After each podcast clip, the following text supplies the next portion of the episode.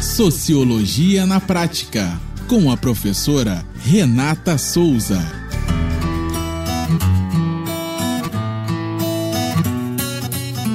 Olá, pessoas. Eu sou a professora Renata Souza e esse é mais um podcast do Sociologia na Prática. A nossa reflexão sociológica de hoje dá continuidade ao selo editorial do Sociologia na Prática. O selo tem por objetivo incentivar outras mulheres a se empoderarem na escrita ou escreverem para se empoderar. Também escrever sobre o mundo a partir de suas perspectivas, suas dores e principalmente questionar o status quo através das palavras. A nossa convidada de hoje é Carol Gonçalves, com a reflexão sociológica Desocupar e Repotencializar. A Carol Gonçalves é bacharel em produção cultural pela UF de Rio das Ostras, pós-graduanda em ensino de História e Culturas Africanas e Afro-Brasileiras pelo IFRJ, integrante de rede de pesquisadoras negras da região dos Lagos, e atualmente pesquisa cinema negro brasileiro contemporâneo e saberes estéticos corpóreos. Desocupar e repotencializar por Carol Gonçalves. Enquanto eu pensava no que abordar na coluna, Lembrei que meu setembro foi marcado por três situações desagradáveis, ou melhor, por situações de racismo cotidiano. Nada novo sob o sol colonial, mas tem dias que marcam mais que os outros. São violências naturalizadas com o cínico pedido de desculpas ou a batida frase, não quis te ofender, estrategicamente utilizadas para me colocar como exagerada ou intolerante. É cansativo, sabe? Mas a vida segue e raiva também é combustível.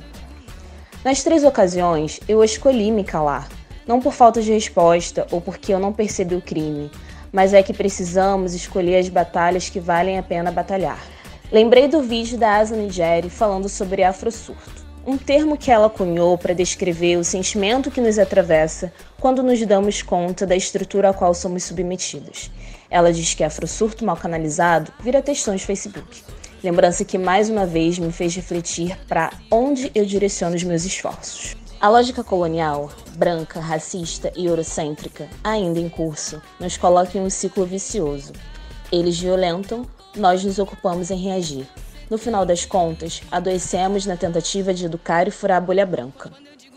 Maria Aparecida Bento já deu o papo que o silenciamento e a falta de autocrítica da branquitude faz do Brasil um país racista sem pessoas racistas.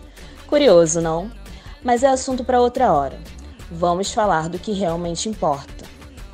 Que tá tudo indo muito mal não é novidade, mas o que fazemos com o que fazem com a gente? Em agosto, eu fui para casa da minha mãe comemorar seu aniversário. Foram duas semanas de muita troca afetiva, um acalanto para uma quarentenada ansiosa. Numa das conversas com ela e meus irmãos, Mateus, Gabriel e Maria Eduarda, o tema racismo apareceu. Ficamos comparando nossos posicionamentos para ver se pareciam mais com os de Martin Luther King ou de Malcolm X. Depois de muitas reflexões e algumas gargalhadas, decidimos que nas próximas noites continuaríamos as conversas. E assim seguimos, às 20h30, depois das atividades do dia. Misturamos Sheikh Anta Diop com Emicídio de Jonga, Aimee Césaire com Beyoncé, Sabedoria de Preto Velho com Kwanzaa, assistimos La Noir de do Sembene e dançamos Beth Carvalho. Nos autoeducamos, acendemos os nossos sóis. No mesmo mês, rolou um super aquilombamento no festival Movimentos Negros, Ancestralidades e Contemporaneidades, em que tive a honra de colaborar na produção, além de ser convidada a compor uma das rodas de conversa. Foi uma articulação incrível de coletivos e redes da região dos lagos.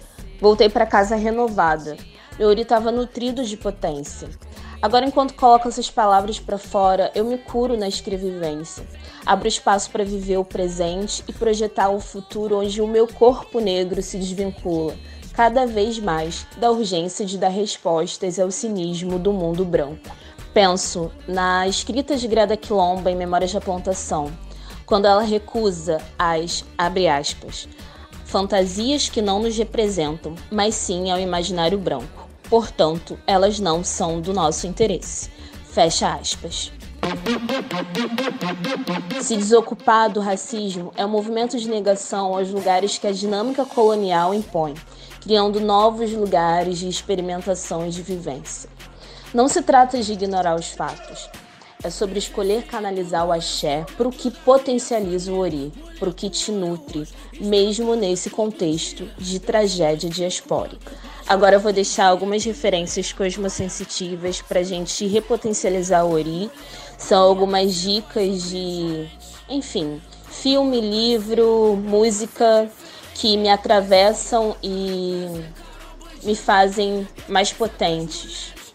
Filme Travessia, de Safira Moreira. Livro A Dívida Impagável, de Denise Ferreira da Silva.